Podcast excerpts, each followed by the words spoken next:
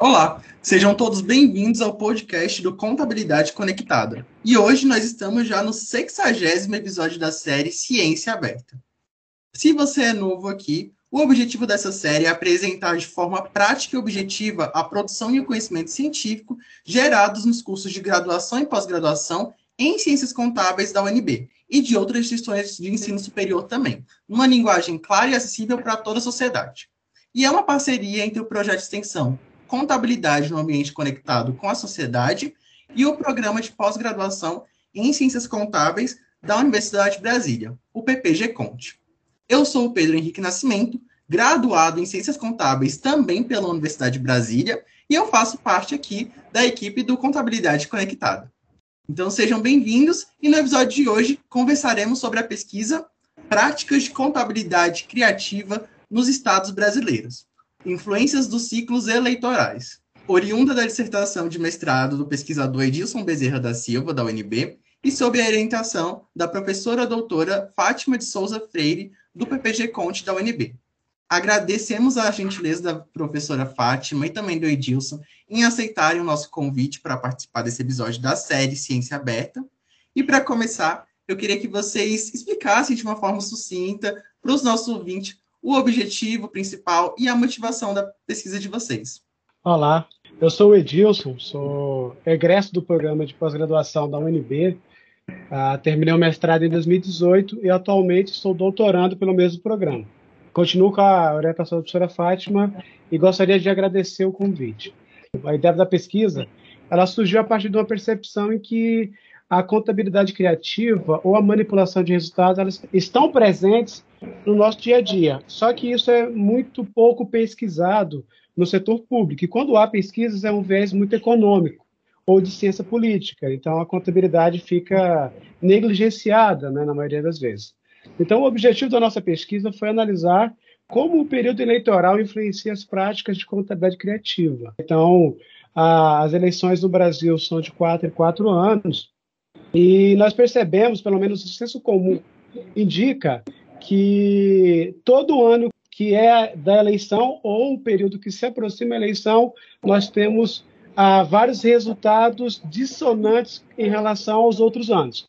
Então, essa foi a principal motivação e, e o objetivo da pesquisa, né? dar um olhar sobre todos os estados brasileiros do Distrito Federal. Sim, pessoal, eu sou a professora Fátima Freire, é com grande prazer que eu tive é, o Edilson Bezerra como aluno de mestrado e atualmente meu aluno de doutorado. O Edilson ele é servidor público e não foi muito difícil orientá-lo, já que ele tem a prática, não é? Já que ele conhece como, como funciona a contabilidade pública e eu instiguei ele fazer é, um trabalho sobre contabilidade pública ou pesquisar sobre contabilidade pública e a gente foi verificar como é que funcionava a contabilidade pública sobre o viés da contabilidade criativa.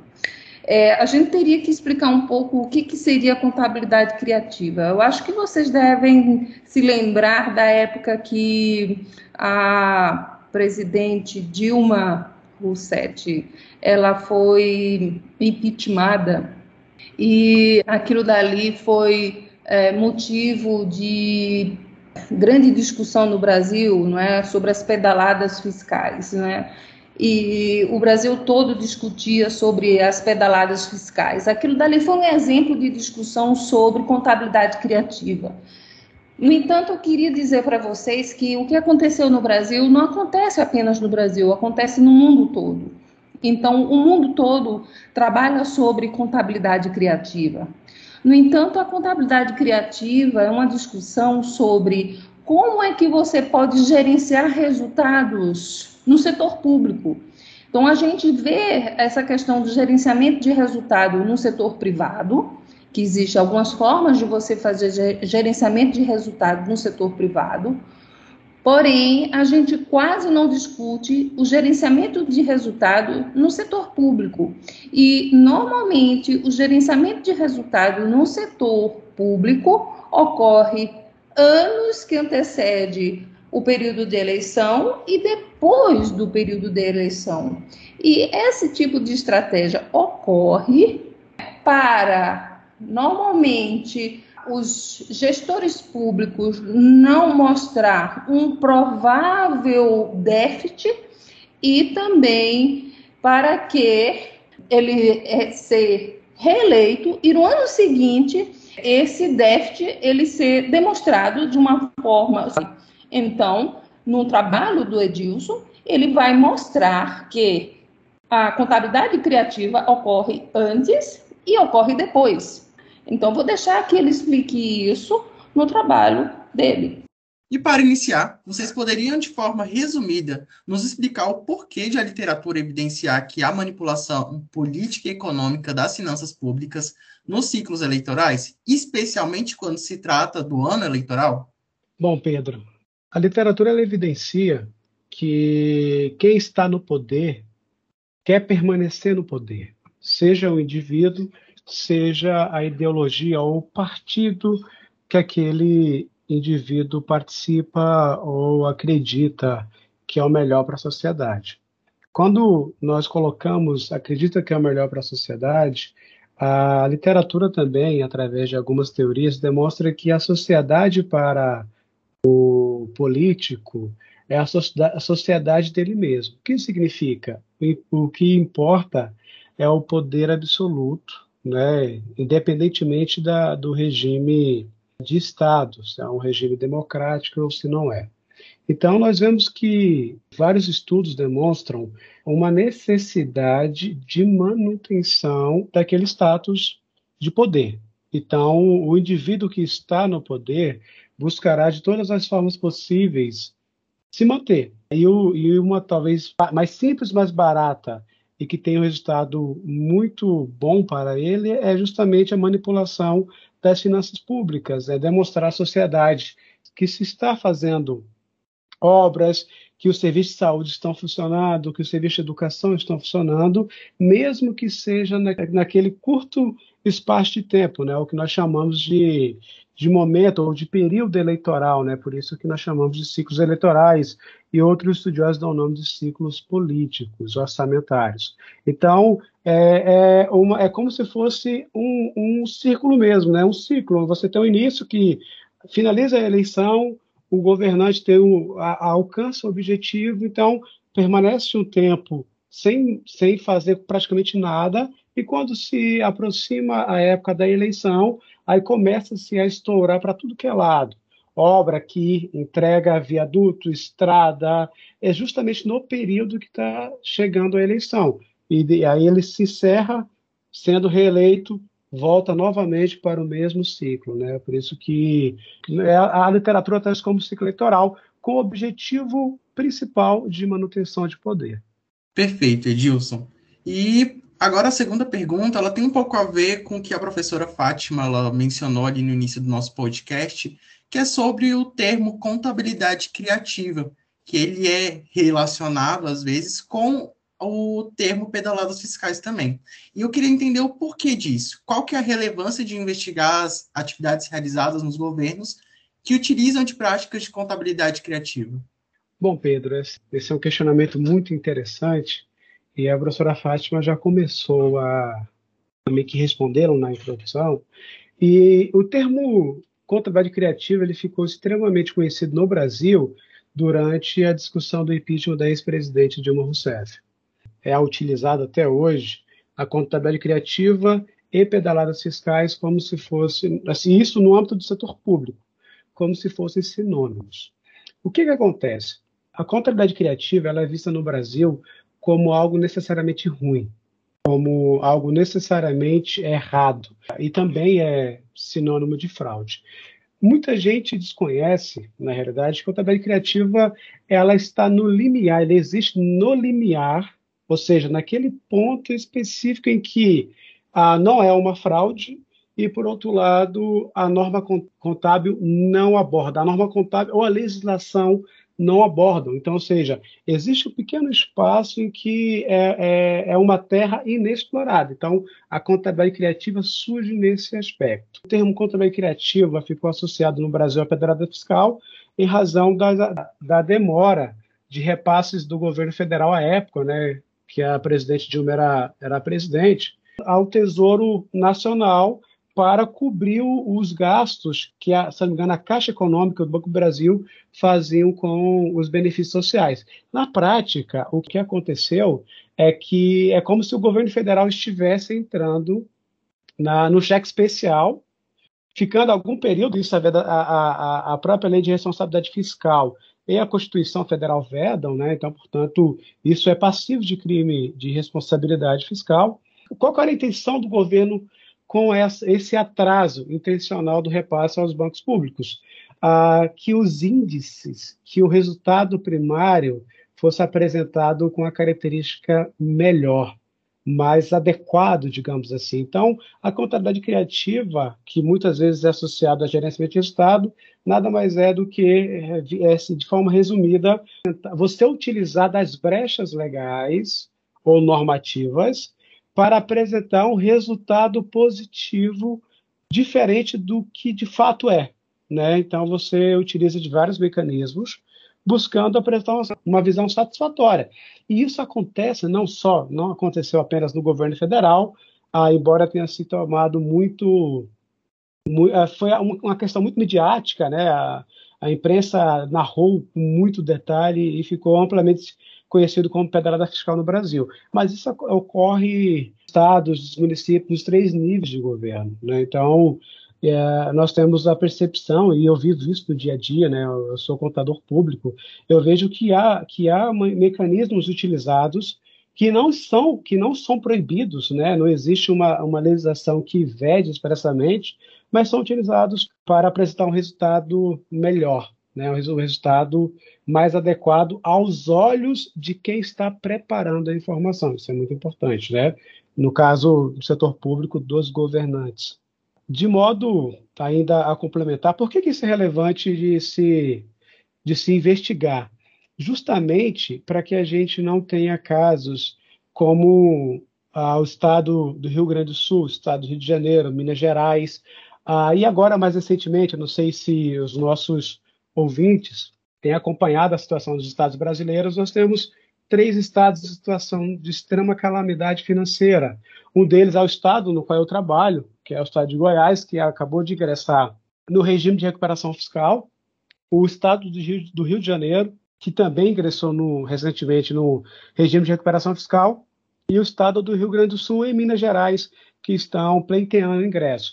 Ou seja, a relevância de estudar as práticas de contabilidade criativa é, são três, principalmente. Primeiro, a adequada gestão fiscal, né, a responsabilidade fiscal. Segundo, a manter a capacidade do Estado de fazer investimento e prestar serviço de qualidade à sociedade. E, por fim, você evitar intervenções nos, nos estados que vão prejudicar, sem dúvida, a prestação de serviço, como é o regime de recuperação fiscal. É uma medida para equacionar desequilíbrio, mas a cobra muito duro em relação à capacidade de gerar benefícios à sociedade. Eu, eu queria acrescentar também que a pesquisa na área de contabilidade criativa, é, ela permite a gente analisar aquilo que, na verdade, a legislação permite você ver as brechas que existem. Porque, na verdade, a contabilidade criativa não é fraude, porque as pessoas pensam que contabilidade criativa é fraude e não é. É a brecha que existe. Porque aquilo que não está na lei, eu vou fazer. Então, o que, que acontece? Existem brechas, eu vou fazer aquilo que é, é possível. Então, aquilo que é possível fazer, eu vou fazer. Então, na hora que acontece e aí vem os órgãos fiscalizadores, e vai penalizar em cima de brechas. Foi o que aconteceu na época da gestão da Dilma, na época da gestão do governo do PT, e que já acontecia nas gestões anteriores. Aconteceu na época da gestão do FHC, e outros governos, e, e que acontece também nos outros países. Então, por exemplo, na dissertação do Edilson, foi criado um indicador, na verdade, houve um indicador adaptado de um indicador que existe na Europa. E com base nesse indicador, a gente fez um ranking, na verdade, o Edilson fez um ranking, e a gente pôde observar não é, no Brasil quais são os estados brasileiros que têm essa contabilidade criativa antes e depois não é, das eleições. Então, a gente observa que não ocorre apenas a contabilidade criativa no Brasil, mas existe também nos outros países. Então, a gente observa claramente que ocorre exatamente antes e depois das eleições. E isso ocorre exatamente com a dívida. Então, a contabilidade criativa ocorre com dívidas é, das contas públicas. E essas dívidas ocorrem com que? Com os órgãos deixam de pagar ou geram as suas contas, né? geram contas a pagar. Então, o que a gente observa é que cada vez mais é, o governo vai criando regras e mais regras para equilibrar as contas públicas, para que a gente não vá deixar rombos para novos gestores de uma gestão para outras.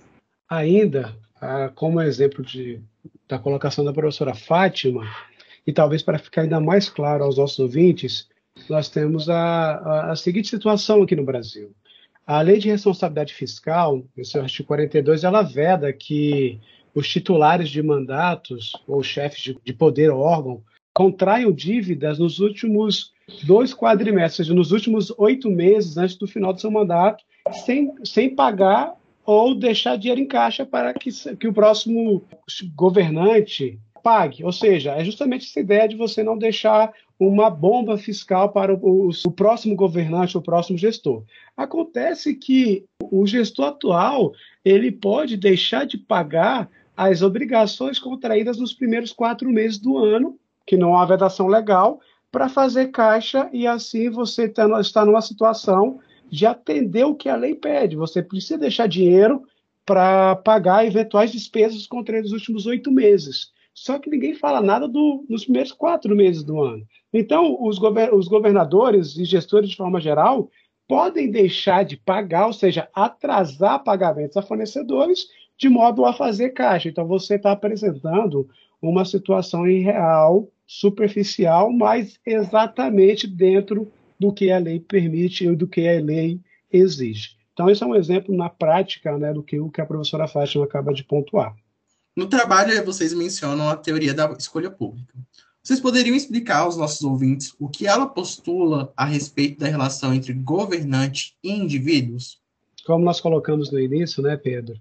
Várias teorias, tanto econômicas quanto políticas e sociológicas, tentam investigar essa relação entre os indivíduos né, e os seus interesses, ah, seus interesses mútuos ou interesses individuais.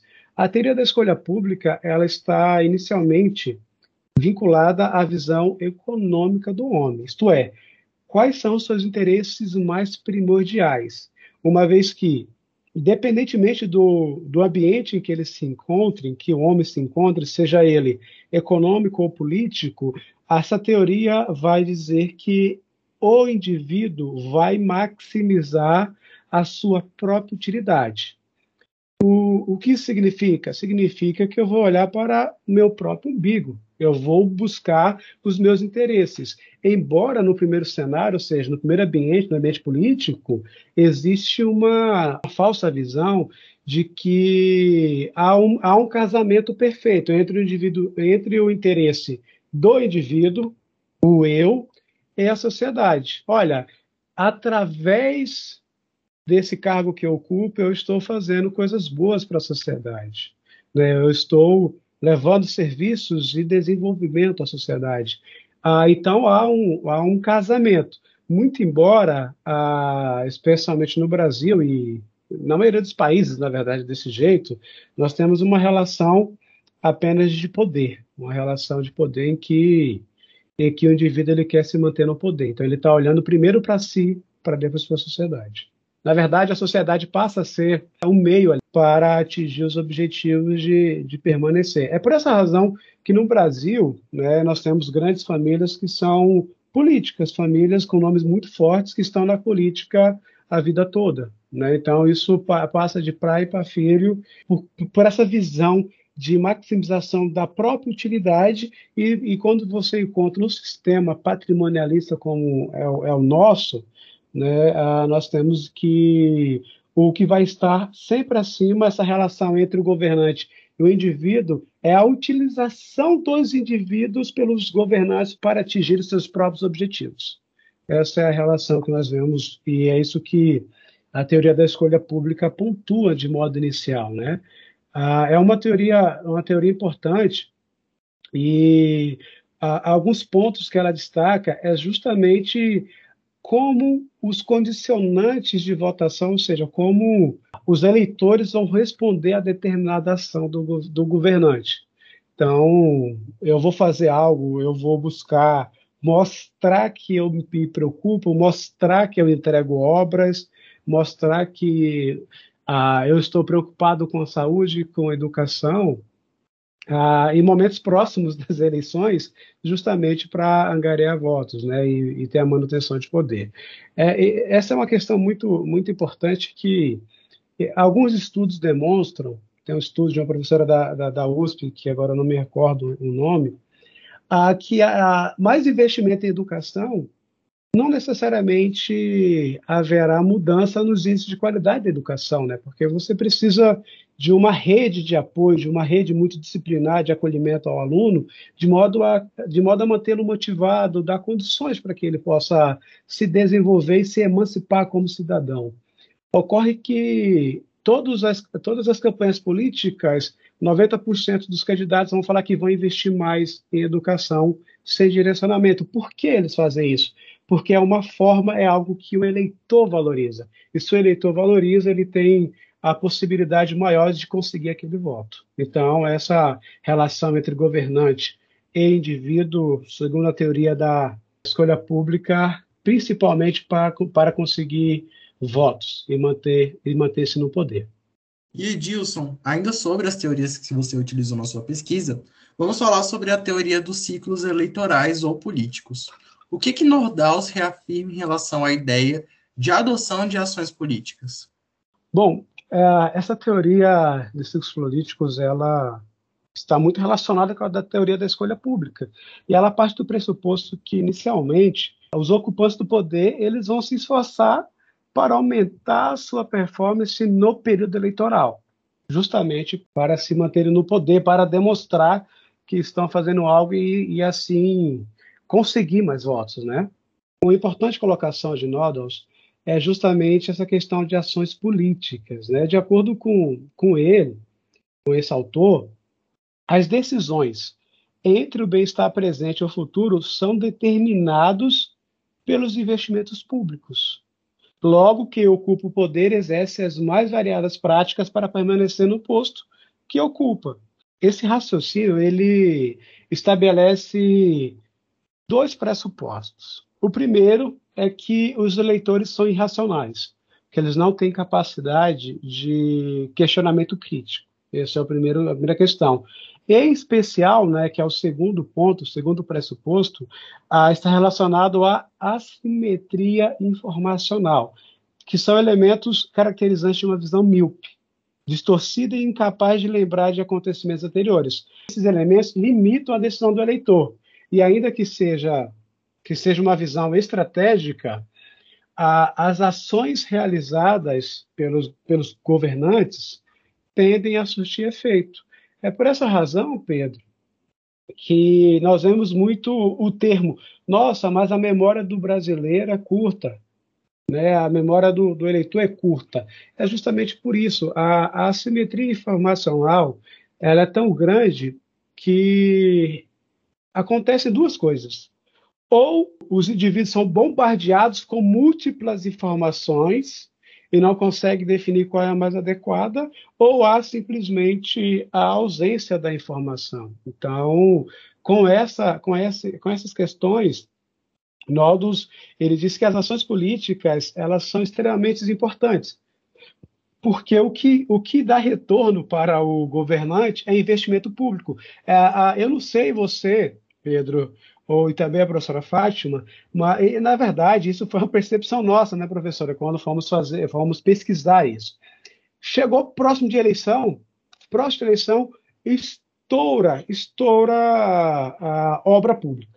Em tudo que é canto, em, na, na, onde tem o maior movimento de pessoas em todas as cidades, é obra pública de um lado, é isso, é aquilo, é, é deputado, é senador dizendo que enviou recurso para construir um hospital, para construir uma escola. Justamente por isso, né? justamente porque o que, o que é visto, segundo a, essa teoria de ciclos uh, eleitorais, é, é o momento da eleição. E com base nesse pressuposto de racionalidade e de memória curta dos eleitores para conseguirem seus objetivos. Com certeza, Edilson, a gente percebe isso no senso comum, mas é interessante o porquê que é importante ter a pesquisa científica para comprovar o porquê desse sentimento. E aí a teoria explica exatamente o que você acabou de falar na última resposta. Agora, seguindo aqui, Edilson, é, uma das etapas do método científico é a criação de hipóteses. E ao longo do estudo foram desenvolvidas aí oito hipóteses. Vocês podem dizer aos nossos ouvintes Quais são elas de uma maneira sucinta? Certamente, Pedro. Foi um exercício muito, muito bom, muito prazeroso para nós desenvolvermos essas hipóteses, porque as hipóteses nós começamos a, a olhar no, ao nosso redor e a partir da, da literatura, a partir de outros estudos que foram feitos em outros locais, em outros países, em outros cenários, nós começamos a refletir se aquilo não poderia acontecer no Brasil.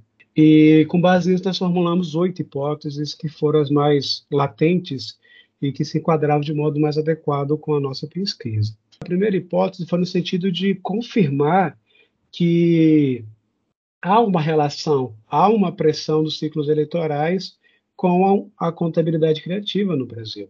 Então, a primeira hipótese foi a seguinte, né, se haveria relação entre a contabilidade criativa e os ciclos eleitorais ou políticos, quando se avaliam as eleições para governador dos estados brasileiros e no Distrito Federal, a partir de estudos realizados em países da OCDE. Né? Então, essa foi a nossa primeira, primeira hipótese. A segunda hipótese, e uma, da, e uma da, das mais relevantes do estudo, foi verificar se, se a contabilidade criativa aumenta no ano que antecede a eleição para governador dos estados brasileiros e Distrito Federal. Ou seja, a nossa ideia com essa hipótese número dois era verificar justamente a nossa percepção. Ora, e também o que a teoria da, dos ciclos políticos ah, pressupõe, ou seja, aquele período eleitoral ele vai ser um período que vai ser utilizado para mostrar resultado, para mostrar à sociedade, mostrar aos eleitores indivíduos que o governante está fazendo alguma coisa. E essa hipótese, mais para frente iremos comentar sobre os resultados, ela foi, ela foi confirmada, isso nos deixou muito, muito satisfeitos, porque de fato é isso que acontece, né? No ano anterior à eleição, ah, você acelera a contabilidade criativa, você acelera resultado positivo para deixar o eleitor preparado para voltar né, no governante. A terceira hipótese, por sua vez, ela foi justamente no, ao contrário. Se, ao contrário da hipótese número 2, se na hipótese número 2 nós partimos do pressuposto que a contabilidade criativa aumenta no ano é, é, anterior à eleição, no ano da eleição ela tende a reduzir, porque o objetivo ele já, já foi realizado, né? O, o eleitor está com a memória fresca naquele momento para votar no governante. A hipótese número 4 foi tentar identificar quais despesas mais contribuem para, essa, para esse gerenciamento de resultado, para essa contabilidade criativa, né? despesas como investimentos, despesas de exercícios anteriores, ou seja, o que deixou-se de pagar no ano passado para fazer caixa, né?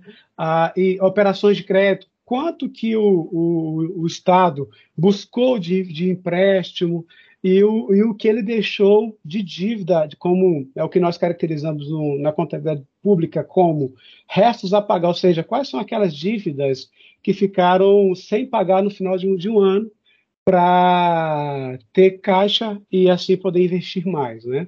Então, a nossa hipótese número 4 foi nesse sentido. Por sua vez, a hipótese número 5 é no sentido de que a será que a ideologia política do grupo que está no poder é, interfere na contabilidade criativa nos estados? Ah, será que se o sujeito for de, embora alguns estudiosos da ciência política digam e apresentem resultados no sentido de que a, ide a ideologia política ela só existe no papel, porque na prática o sujeito vai buscar sua, a sua reeleição, a sua manutenção do poder, independentemente da ideologia do partido que ele está. É por essa razão que a gente vê tanta gente mudando de partido. E surge partido todos os dias no Brasil. Só que será né, que um governante de esquerda, de direita, será que eles têm mais propensão a utilizar a contabilidade criativa? Né? Então, essa foi a nossa hipótese número 5.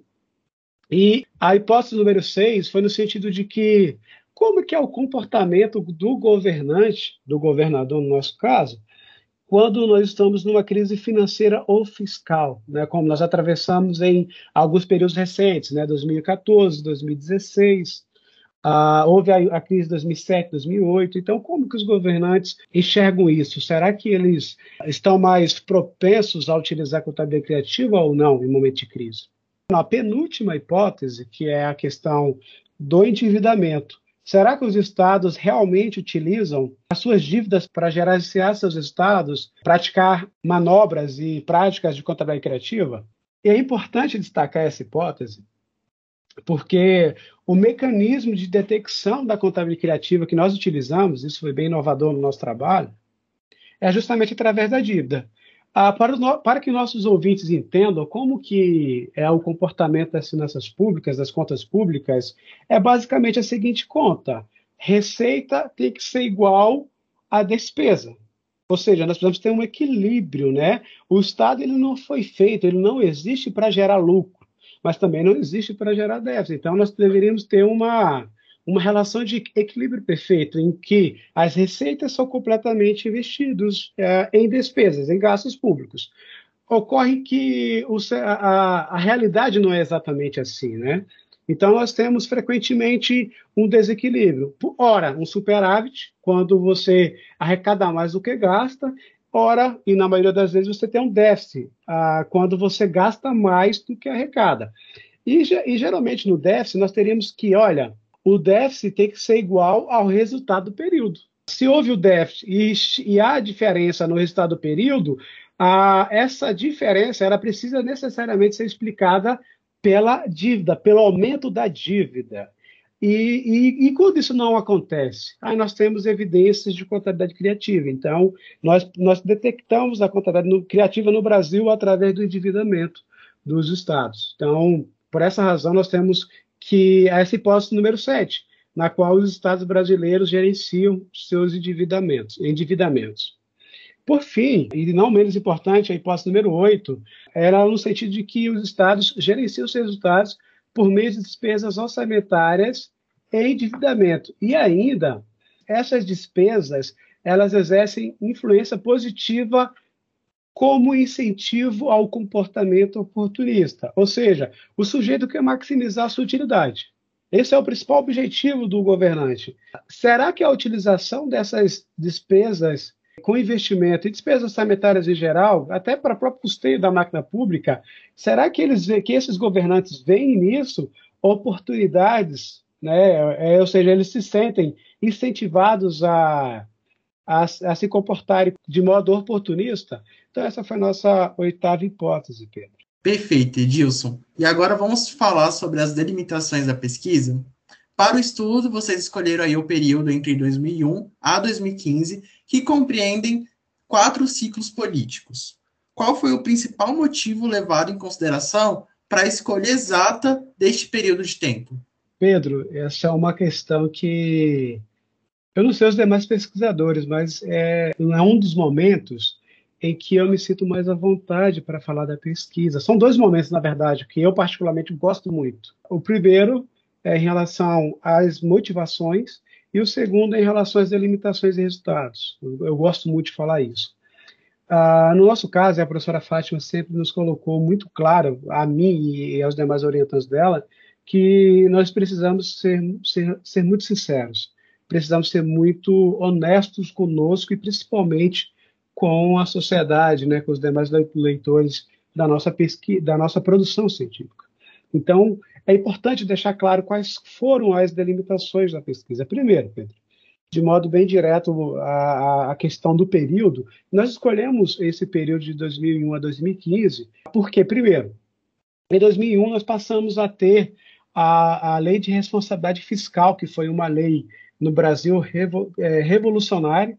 Nós não tínhamos nenhuma, nem, nenhum instrumento de gestão fiscal tão amplo quanto a lei de responsabilidade fiscal foi, né, foi realmente um divisor de águas, ela foi, ela foi sancionada no dia 4 de maio de 2000, e, e então 2001 foi o primeiro exercício em que o exercício financeiro em que ela já estava em vigor, e ela e foi o primeiro 2001 foi o primeiro uh, ano que antecedia uma, uma eleição para governador, que foi em 2002. Então a gente já tinha condições de, de captar aquilo, né? E já com uma nova regra fiscal. Então, esse foi a, a nossa, o nosso ponto de partida. E em 2015 foi a, até onde nós tínhamos os dados disponíveis. No Brasil, Pedro, e isso é, é, é, é uma outra limitação da, da pesquisa, né, que também levou, precisamos levar em conta para delimitar que esse período de, de, de, de pesquisa é muito preocupante, é muito, é, é muito os dados né? A, a qualidade das, dos dados, das informações do setor público, ela é muito negligenciada. Né? Então, naquele, até 2015 foi quando nós tínhamos ah, dados disponíveis na maioria das variáveis para que pudéssemos fazer o trabalho. É importante que, desde 2016, a Secretaria do Tesouro Nacional, através, através da Subsecretaria de Contabilidade Pública, tem realizado um trabalho extraordinário no Brasil, que é a unificação das bases de dados, através do Siconf. Isso certamente vai, vai trazer muita qualidade de dado. Nós sabemos que é um caminho longo ainda, mas é uma iniciativa fenomenal e isso vai facilitar muito para nós acadêmicos, para nós pesquisadores, e temos uma única fonte consolidada de todas as unidades orçamentárias do Brasil. Então, nós teremos ah, informações do governo federal, dos governos estaduais e dos governos municipais e do Distrito Federal, de modo consolidado, que é algo que nós chamamos, né, no âmbito do SICOF, de matriz de saldos contábeis. Mas naquele período, no período da, da nossa pesquisa, nós não tínhamos isso. Então, nós tivemos, nós tivemos que buscar, buscar informações em, em, se eu não me engano, quatro bases de dados diferentes. E muitas delas nós tínhamos situações em que você não tinha informação, ou você via nitidamente que aquela informação que foi digitada ela ela está errada porque destoava demais dos outros anos, né, dos outros exercícios. Então, a, a razão da delimitação da pesquisa foi, primeiro, a questão da LRF e, segundo, a, a questão dos nossos, da nossa base de dados, das nossas bases de dados. Mas ainda assim foi um período em que, em que nós fizemos o que havia de melhor a partir dados que nós tínhamos disponíveis, né? Então foi algo que, que foi muito muito bacana de fazer, foi muito trabalhoso, ou seja, nós tivemos que coletar os dados manualmente, entrando estado a estado, município a município, informações da Caixa Econômica, informações da, do sistema Fibra, né, da STN, à época, mas foi muito bacana.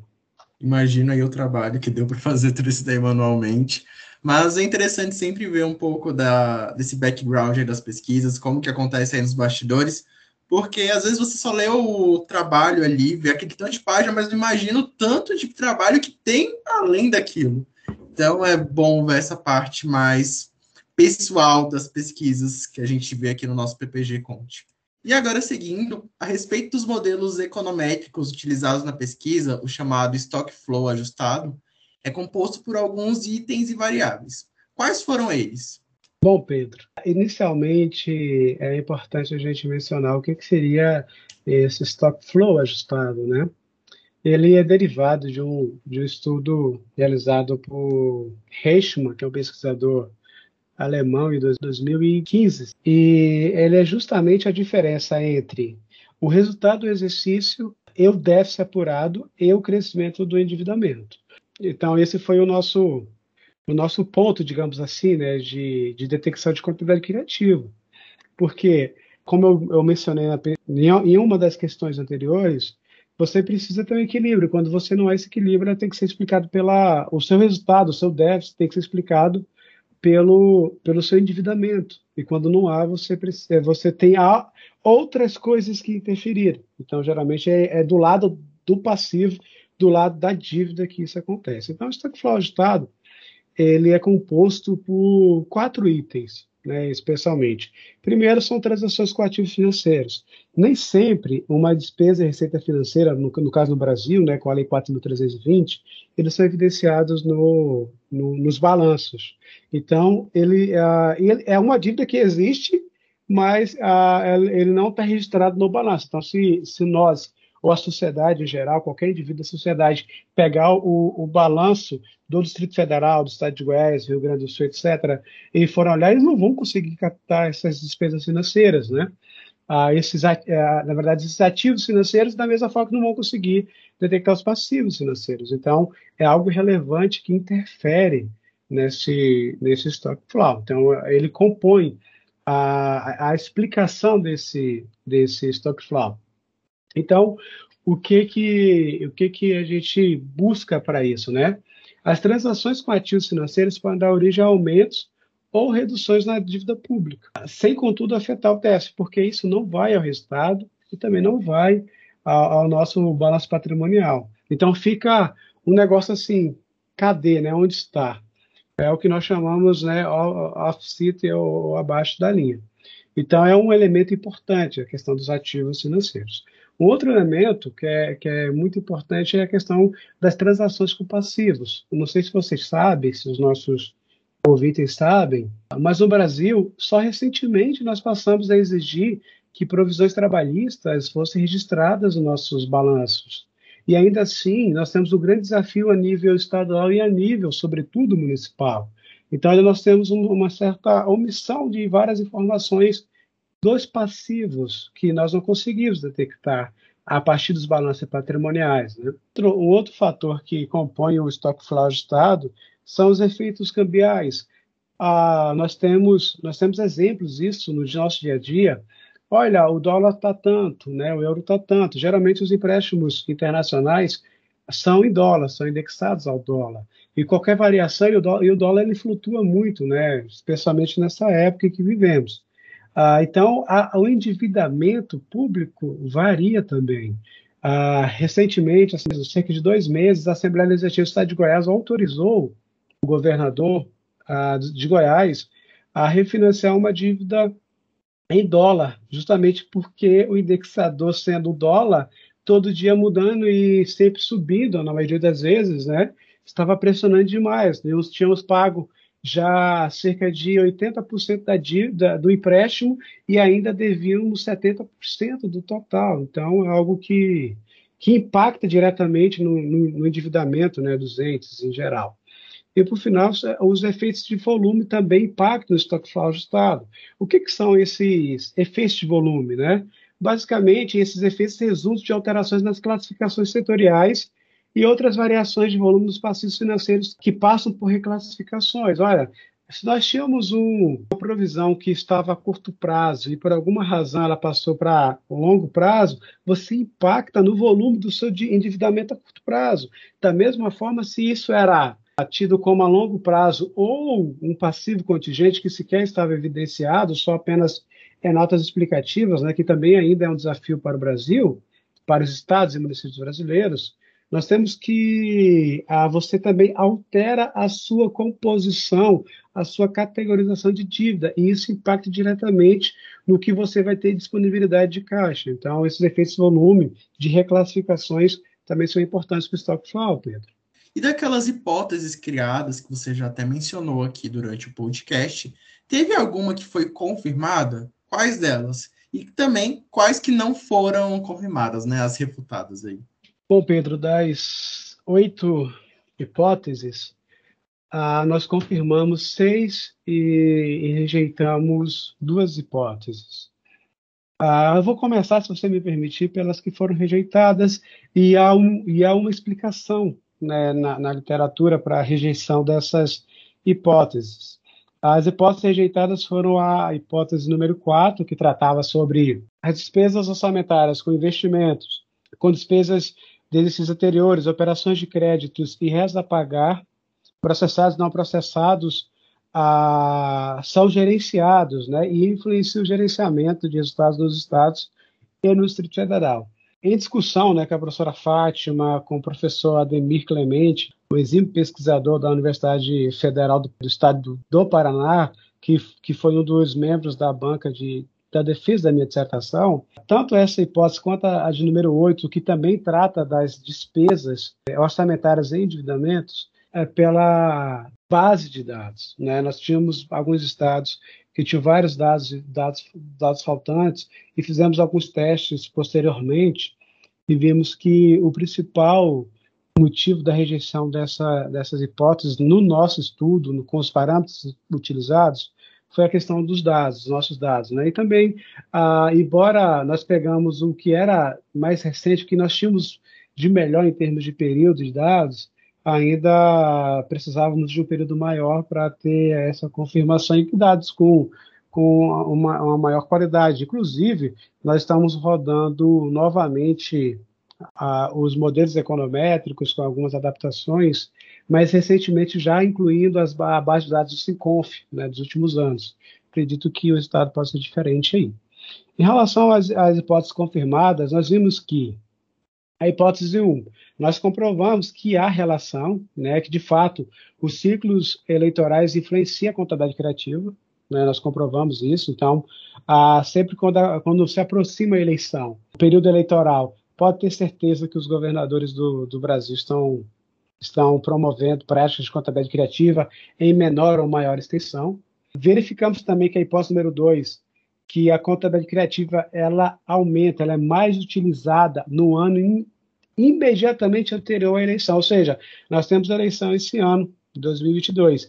2021 certamente foi um ano em que houve muita muita prática de contabilidade criativa justamente para fazer caixa para ser gasto nesse ano eleitoral, né, para fazer mais investimentos, etc. A hipótese número 3 também foi confirmada. Teremos que esse ano nós teremos uma contabilidade criativa menor, porque já fizemos caixa, né, já temos dinheiro para fazer investimento esse ano, e isso foi feito ano passado. Então, esse ano, a questão é só coisa positiva para a sociedade com o que foi feito em 2021. Né? Isso, isso que eu estou falando é no, no nível de, de reeleições para governadores. O posto número 5 foi confirmada e a, e a ideologia é um fator que, que, que influencia a contabilidade criativa. Então, a, governantes de esquerda ou de extrema esquerda, embora, como eu disse, vários estudiosos de ciência política dizem que essa questão de ideologia ela, é, ela já não deveria ser nem discutida, porque o que vale é a, é a posição individual do governador, ah, mas nós vimos que ela influencia. Então, ah, assim como o Reichmann, em 2015, mostrou, governos de esquerda tendem a utilizar mais a máquina pública para atingir seus objetivos. Né? Então, é algo que, inclusive, assim, sem entrar em, em discussão política, mas a ex-presidente Dilma Rousseff era de um partido alinhado à esquerda, e foi onde estourou essa questão do criativa no Brasil. Ah, e nós vimos também que, que ideologia de direita tende a utilizar menos, mas ainda assim utilizar em alguma proporção a, a, estrutura pública, a máquina pública para seus objetivos eleitorais. Por fim, os estados brasileiros e federal utilizam a contabilidade criativa por meio do endividamento. Isso ficou também demonstrado através do Stockfall. Então, essas foram as nossas hipóteses então, recapitulando, seis hipóteses foram, foram confirmadas e duas hipóteses foram, foram rejeitadas. A hipótese número seis também, ah, verificamos que a contabilidade criativa também é influenciada por momentos de crise. Quando há crise, também há, um, há uma propensão à utilização de contabilidade criativa. Agora, embora, embora não tenha sido uma crise fiscal, né, mas diretamente, digamos assim, nós tivemos a pandemia em que as regras fiscais do Brasil foram afrouxadas.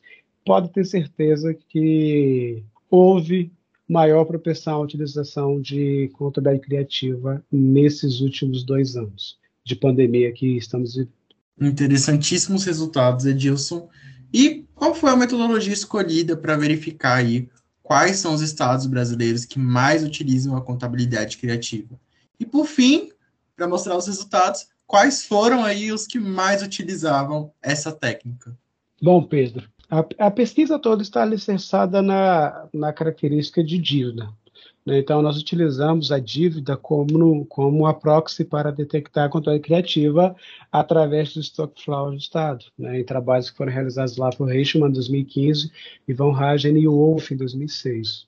Então, eles verificaram, e nós fizemos também, que a contabilidade criativa ela, ela acontece, no caso da dívida, quando na diferença entre a variação da dívida e o resultado do período, ou déficit no período ou, superávit. Né? Então, essa foi a metodologia utilizada, e para confirmar as hipóteses, nós utilizamos o método econométrico robusto chamado mínimos quadrados generalizados factíveis para testar essas hipóteses, né? E tivemos alguns problemas, né? Com MQO normal, com os, os mínimos quadrados ordinários em relação à heterocedasticidade, mas isso foi resolvido com uma regressão robusta de mínimos quadrados generalizáveis factíveis. Esse é o nome correto, Pedro. Então, é, essa foi a metodologia. E sobre a, a pergunta interessante, que é algo que nos surpreendeu por um lado e por outro já era que esperado. No momento que nós finalizamos a pesquisa de 2018, nós tínhamos três estados que estavam em situação assim que não saíam das capas de jornais em termos de má gestão pública, má gestão fiscal, de falta de pagamento a servidores, de falta uh, de, de, de, prestação de serviços de saúde adequado, de educação de forma adequada. E aí os estados do Rio Grande do Sul, do Rio de Janeiro e de Minas Gerais. Então, esses foram os três estados que mais utilizavam, e provavelmente utilizam ainda, a contabilidade criativa. Né? Isso ficou mostrado em todo toda a nossa análise econométrica e também de, de, de detecção da contabilidade criativa através do estoque flow ajustado. E são ainda os estados que estão em pior situação. Né? Se pegarmos hoje 2022, o Boletim de Finanças as subnacionais do Secretaria do Tesouro Nacional, da STN, vamos ver lá que Rio Grande do Sul, Rio de Janeiro, Minas Gerais, Goiás também agora entrou no, no baile, né? São estados, a, a estado de Alagoas também, Rio Grande do Norte também, que está em uma situação que tava, não estava pagando servidores públicos direito, são, são estados que utilizam com muita força a contabilidade criativa. Para finalizar aqui o nosso podcast de hoje, a gente sempre abre espaço para os convidados para que eles indiquem algum livro, algum podcast, filme ou algum artigo também do mesmo assunto que está sendo tratado no episódio. E eu queria deixar aí o espaço aberto para vocês, para você, Edilson e a professora Fátima, deixarem uma recomendação para os nossos ouvintes? Bom, Pedro, é sempre desafio, né? Quando, quando nós vamos falar da nossa, da nossa pesquisa, é, é, é um desafio muito grande você direcionar para um, para um ponto específico, já que nós somos completamente apaixonados pelo que, pelo que produzimos. Mas eu acredito que quem se interessar por essa parte de, de contabilidade criativa, há três obras que eu utilizei muito no, nós utilizamos muito neste trabalho, que eu acho que são muito relevantes, né? até para desmistificar um pouco dessa ideia de contabilidade criativa é apenas fraude. Né? É justamente como nós contamos no início, é a brecha, é, a, é aquele linear entre o que pode e o que não pode, que é, é onde reside a contabilidade criativa. Mas primeiro que tem um livro do professor Ian Griffiths, de 86, que ele faz uma discussão muito interessante de contabilidade criativa de gerenciamento de resultados no setor privado e traz alguns, algumas colocações do setor público, embora em pequena escala, mas é muito interessante. E nós temos que ter em mente que, primeiro, se a contabilidade criativa acontece no setor privado, a mesma prática pode, muito provavelmente, ser utilizada no setor público. Só muda um ou outro mecanismo de, de, de atuação. Então, o, esse livro do professor Ian Griffith chama-se Creative Accounting, ele é de 86, é um livro bem interessante. Um outro livro, ah, também ainda voltado para a questão de diferenciação entre contabilidade criativa e fraudes, e, e com o enfoque em, nas normas a IFRS é do professor Paulo Baraldi, lá do, do, Rio Grande do Sul, de 2018. O nome do livro é IFRS, Contabilidade Criativa e Fraudes. É um livro muito interessante, com a linguagem muito acessível. Ele verifica, faz uma análise das normas contábeis vigentes, ah, em que ponto elas podem ser utilizadas para gerenciamento de resultado, contabilidade criativa. Um exemplo, a norma recente, a IFRS 16 de leasing, né, é algo bem, bem, bem subjetivo e pode ser utilizado para essa finalidade. E, por fim, ah, é algo interessante para entender o, o, cenário em que deu-se o, o, impeachment da, da, da, presidente Dilma Rousseff. É um, é um livro do, do Felipe Salto, economista que faz parte da instituição fiscal independente do Senado, e inclusive participou das audiências públicas lá durante o processo de, de impedimento da ex-presidente Dilma, é, é, chama-se Finanças Públicas da Contabilidade Criativa ao Resgate da Credibilidade, a, de Felipe Salto. É um, é um livro muito interessante, se não me engano, é de 2016. Ah, é muito interessante para a gente entender o contexto que foi utilizado a contabilidade criativa e por que desse, desse termo pedradas fiscais no Brasil. Olha só, eu também orientei outra pessoa aqui no nosso programa, no nosso programa é, de pós-graduação, é, que foi o Newton. É, o Newton fez também uma dissertação de mestrado e a gente é, transformou a dissertação dele em um artigo que se chama Gastos Sociais e Accounting Gimmicks uma percepção dos ciclos políticos eleitorais nos municípios do centro-oeste brasileiro. É, este artigo foi publicado na revista Contabilidade Vista e Revista em 2021.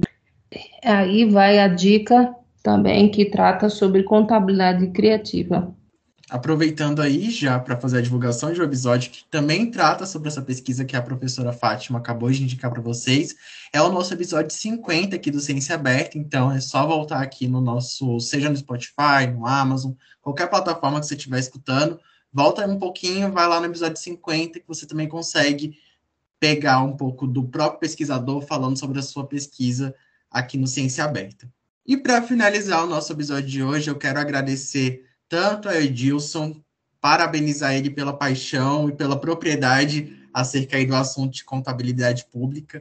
Também agradecer à professora Fátima por, por ter aceito o convite, por ter feito toda essa orientação maravilhosa desse excelente trabalho. E também vou agradecer a minha colega de projeto, a Fernanda Medeiros, porque ela participou imensamente da produção desse episódio. Ela não esteve presente aqui para fazer a gravação, mas já deixo aqui o um agradecimento fortíssimo a ela e um grande abraço também a todos envolvidos aqui no Ciência Aberta. Agora eu abro espaço para vocês dois, para o Edilson e para a professora Fátima, também fazerem suas finalizações, mandarem seus beijos, fazerem suas divulgações aí para os nossos ouvintes que estão escutando a gente agora. Bom, Pedro, inicialmente eu gostaria de, de agradecer o convite. Isso, para nós, em especial para mim, foi algo muito importante. É sempre bom estar falando sobre a nossa pesquisa, né? Dizem que quando a gente defende a dissertação, nós nunca mais queremos voltar a ver, nunca mais. E agora que eu estou, sou doutorando do programa também, realmente fazia um tempo que eu não, não, não folheava minha dissertação. E, e para ser bem sincero, a partir do momento que eu comecei a, a ler algumas coisas lá, reler algumas coisas, eu lembrei de tudo. Né? Então, a professora Fátima até brincava: você está nervoso com a sua defesa? Não fica, foi tu que fez. Não tem que. Realmente, eu sei de cabo a rabo, sei as dificuldades, sei o que, que foi o que, que foi feito, né? Então, é algo muito bom. Então, gostaria de agradecer a você, gostaria de agradecer a Fernanda, a professora do Cinelli, né, que fez esse convite, coordenadora do projeto de extensão. Então, e, e, assim, um agradecimento mais que especial à minha orientadora, a professora doutora Fátima, né, que sempre sempre tem nos conduzido a caminhos brilhantes na, nessa parte de pesquisa. Bom, pessoal, que trabalho bom que vocês estão fazendo, a divulgação das pesquisas que a UNB vem realizando. É bom que a sociedade fique sabendo que existe uma relação da teoria com a prática, que existem explicações para, para é, esses acontecimentos que a gestão pública tem sim é, pautado em teorias e que nós estamos vendo o que, que esses gestores estão fazendo e que é, essa gestão pública tem consequências é, no dia a dia.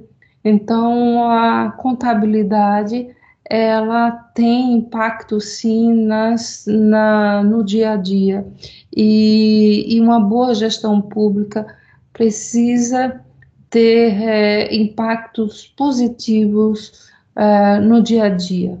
Bom estudo para todos. E assim a gente encerra o nosso 60 episódio da série do Ciência Aberta. E eu gostaria de pedir para todos os nossos ouvintes para que nos sigam nas outras redes sociais. Inicialmente, já comece seguindo onde você está escutando esse podcast, seja no Spotify, no Amazon, no SoundCloud, enfim. Já vai lá, clique em seguir para não perder nenhum episódio que vem pela frente. Segue a gente também nas nossas redes sociais, no Instagram, deixa lá o seu follow. Segue a gente também no Facebook, deixa seu like lá. No Twitter, no YouTube, todos esses canais que eu acabei de falar tem bastante conteúdo para vocês acompanharem e a postagem está sempre sendo feita com a nossa equipe com muita constância e o conteúdo está muito interessante. Então, sigam a gente lá e a gente se vê por aí. Tchau, tchau e até a próxima.